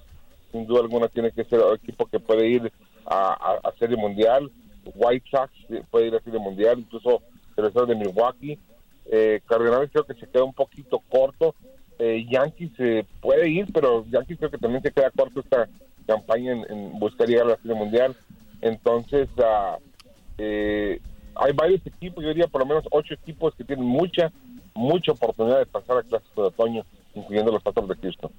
Oye, ¿crees que los, los Bravos de Atlanta tengan oportunidad de repetir o fue ya nada más este una y ya nos vemos? No, sí tienen, porque si te fijas, no firmaron a Freeman, pero firmaron a un gran primera base en, en. Eh, y aparte el pichó del de los se reforzó con Cali Johnson, aunque no es el mismo de hace 8 9 años, pero Bravo tiene mucha oportunidad de volver a ir a, a Serie Mundial. ¿eh? El equipo es sólido. Bien, excelente. Mi querido Frank, pues muchas gracias nuevamente por habernos acompañado el día de hoy aquí en Enganchados. Eh, estaremos en contacto durante la temporada. Ya este, ya tenemos credenciales aprobadas y listos para cubrir estos partidos, estos juegos en casa de los Astros de Houston. El partido del día de hoy lo pueden escuchar a través de esta tu estación, TUDN Radio 93.3 FM, tu estación de campeones en Houston. Partido inaugural de béisbol con los eh, angelinos esta noche. Eh, en la lomita estará Framber Valdés, que ya tuvo gran experiencia el año pasado eh, lanzando a final de la temporada y por supuesto veremos a Shohei Otani eh, por el lado de los angelinos. Frank, redes sociales para que te sigan, para que vean tu trabajo y por supuesto las grandes entrevistas que también subes a tus plataformas. Claro que sí, muchas gracias. En Twitter, en arroba S Romero Astros, al igual que en, Instagram, arroba S Romero Astros. Así que ahí estamos para lo que se ofrece. Gracias, mi querido Francisco Romero. Estamos en contacto y nos vemos el, bueno, hasta el día 18 probablemente ahí en el estadio. Perfecto, saludos, gracias a los dos. ¿eh? Gracias. Francisco Romero, voz oficial en español de los Astros de Houston con nosotros el día de hoy. Pues en la Liga Nacional, los Mets de Nueva York esperan incomodar a los campeones que son los Bravos en la división del Este y la baja de Jake DeGrom, que es considerado uno de los mejores lanzadores en la actualidad, les dificultará el inicio a los Braves porque al estelar abridor se perderá por lo menos un mes de actividad. Los cerveceros de Milwaukee, donde está el mexicano Luis Urías, son candidatos serios en la división central, sobre todo con la rotación más prometedora en grandes ligas. Corbin Burns, Brandon Woodruff y Freddy Peralta, todos ellos están invitados al Juego de las Estrellas del año pasado. Eh, los Dodgers de Los Ángeles son favoritos del oeste con cuatro MVPs al mantener a Clayton Kershaw, que ganó la Liga Nacional 2014 en su rotación y contratar a Freddie Freeman del año 2020 procedente de Atlanta. En la primera base se suma a un poderoso lineup que incluye a Mookie Betts de la Liga Americana de, que sumaron en el 2018 y Corey Bellinger. Eh, Julio Urias, líder en victorias con 20 en 2021, es otra pieza fundamental con la que los Dodgers pelearían por llegar nuevamente al clásico de otoño. Amigos, eh, pues es toda la información por hoy. Algo que se nos quede, este Octavio Rivero, Vamos- algo, algo Vamos a que meternos a la alberca. Vamos a meternos a la alberca.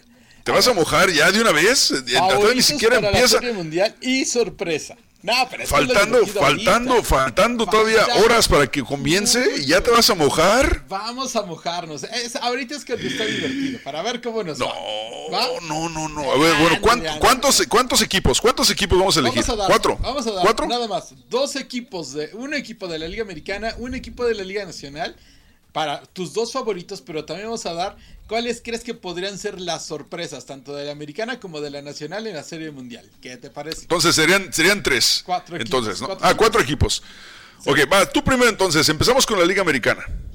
Yo creo que en la Liga Americana los que van a ir a la Serie Mundial van a ser los eh, las rayas de no lo- los, los azulejos de Toronto. Creo que van a ser los azulejos, pero como sorpresa voy a poner a los Astros de Houston. Eh, ok, entonces por la Liga Americana, a ver, déjalo, voy a apuntar porque si no luego, luego este, vas, vas a cambiar el discurso tanto. Nuevamente entonces, sorpresa, Astros de Houston. Astros, ajá. Sorpresa, Astros de Houston. Y el otro equipo, el que dices que van a llegar, Azulejos. favorito, Los a los azulejos. los Blue Jays, ¿en serio? Sí, en serio, tienen, tienen muy buen equipo, tienen Wow, me, me sor- me sorprendiste con esas elecciones. A ver, entonces yo de una vez, yo voy a poner como favoritos para la Liga Americana a mis Astros de Houston de una vez para llegar. Yo sí, me- pues sí, o sea, los Astros de Houston ya, ya tienen callo, además eh, no cambió mucho el plantel, yo me quedo con los Astros de Houston para favoritos.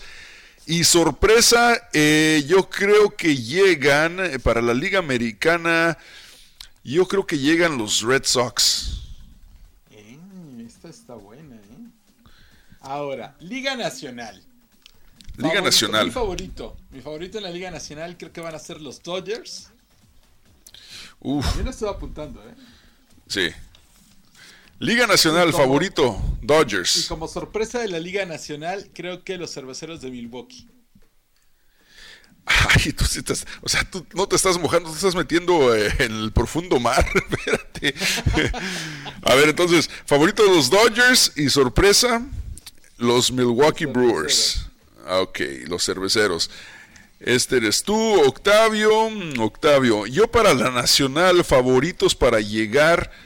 Híjole, no, ya sería mucha. No, no, no voy a elegir esos, no, ya sería mucho. Eh, con la Liga Nacional. Con la Liga Nacional favoritos, yo me quedo con los nacionales. Ajá. Los nacionales de Washington favoritos. Y sorpresa, me quedo con. eh, eh, eh, me quedo con los Cardenales. Cardenales. Oye, ahora otra más. Vamos a da- dar dos equipos más. ¿Quién crees que sea la decepción de esta temporada? Ah, bueno, empieza tú primero. Dale. Yo en la Liga Americana me parece que la decepción van a ser los Rangers de Texas. Bueno, pero es que no sea decepción, ya sería lo habitual, ¿no? Sí, pero es que le han invertido tanto que me parece que la banda allá en el Metroplex anda así como que no, sí, eh, los Rangers. Pero creo que no va a pasar nada con los Rangers. Creo que van a tener una temporada perdedora. Híjole, es que para, no sé, para mí decepción sería alguien de quien esperas mucho y te den poco. Eh, los Rangers están esperando mucho. no sé, yo no sé si realmente la afición en general esperan mucho de los Rangers. Eh, pero está bien, eh, bueno, bajo esa premisa, con la Liga Americana decepción, me voy a quedar con los Tigres de Detroit. Ok, decepción los Tigres. Y yo por la Liga Nacional, decepción, otra vez los Padres de San Diego. Ok, esa es la nacional. Nacional, Octavio, Padres de San Diego. Para la decepción de este año. Y yo me quedo con, en la Liga Nacional Decepción, los Guardianes de Cleveland. No, eso no, espérate. Este, no, de esos, no, esos están en, esos- no, aparte esos están en la, oye, digo, no es por, no es por decir nada, pero en la, en algunas de las páginas de las ligas mayores todavía aparecen como Indians. Eh, digo, ya estamos hablando de que empieza la temporada. Decepción de la Liga Nacional. Me voy a quedar con los eh, Piratas de Pittsburgh. Los Piratas de Pittsburgh. Ok. Muy bien, pues entonces puede subir usted esa fotografía de, de ese apunte lo puede subir a sus redes sociales. No, está aquí, está, está grabado para que, o sea, está aquí grabado, pero ya lo tengo apuntado y al ratito hacemos, hacemos este, sí, al rato hacemos una gráfica ahí con los, con los nombres, Sí. pero para recapitular entonces, eh, Liga Americana, favoritos para Octavio, Blue Jays, favoritos para un servidor, los Astros. Sorpresa para Octavio este año serían los Astros de Houston, sorpresa para un servidor, Red Sox. En la Liga Nacional, favoritos para llegar al clásico de otoño, Dodgers para Octavio, sorpresa serían los Brewers. Eh, para un servidor en la nacional, favoritos para llegar son los Washington Nationals y la sorpresa serían los Cardenales. Decepción en la Liga Americana para este año, Octavio dice que los Rangers, yo digo que los, eh, los eh, eh, Detroit Tigers. Y en la nacional, Octavio dice que los padres serían la gran decepción. Yo digo que los Piratas de Pittsburgh. Ahí están, eh, recapitulados y apuntados el día de hoy, firmaditos y mojados para, para que no haya confusión. Amigos, se nos acaba el tiempo. Muchas gracias por habernos acompañado el día de hoy. Sé que fue un episodio diferente, un episodio especial. Gracias a los que hicieron la gentileza de descargar este episodio eh, a través de la plataforma de podcast. Se los agradecemos totalmente. Ya regresaremos el día de mañana, eh, hora centro, 10 de la mañana, a través de TUDN nuevamente, tu estación de campeones. Pórtense mal, cuídense bien y nieguenlo todo. Esto fue Enganchados. Que nos vaya bien a todos, historiador. Será nuevamente hasta mañana. Vámonos. Enganchados TUDN, redes sociales para que nos sigan. Ahí están toda nuestra información. César Procel en las plataformas sociales, Octavio Rivero. Será hasta mañana. Vámonos. Esto fue Enganchados. Se acabó el tiempo regular y no hay tiempo para penalties. Nos escuchamos mañana, nuevamente aquí en tu programa Enganchados. Hasta la vista, baby. Hay gente a la que le encanta el McCrispy y hay gente que nunca ha probado el McCrispy. Pero todavía no conocemos a nadie que lo haya probado y no le guste. Para pa pa pa.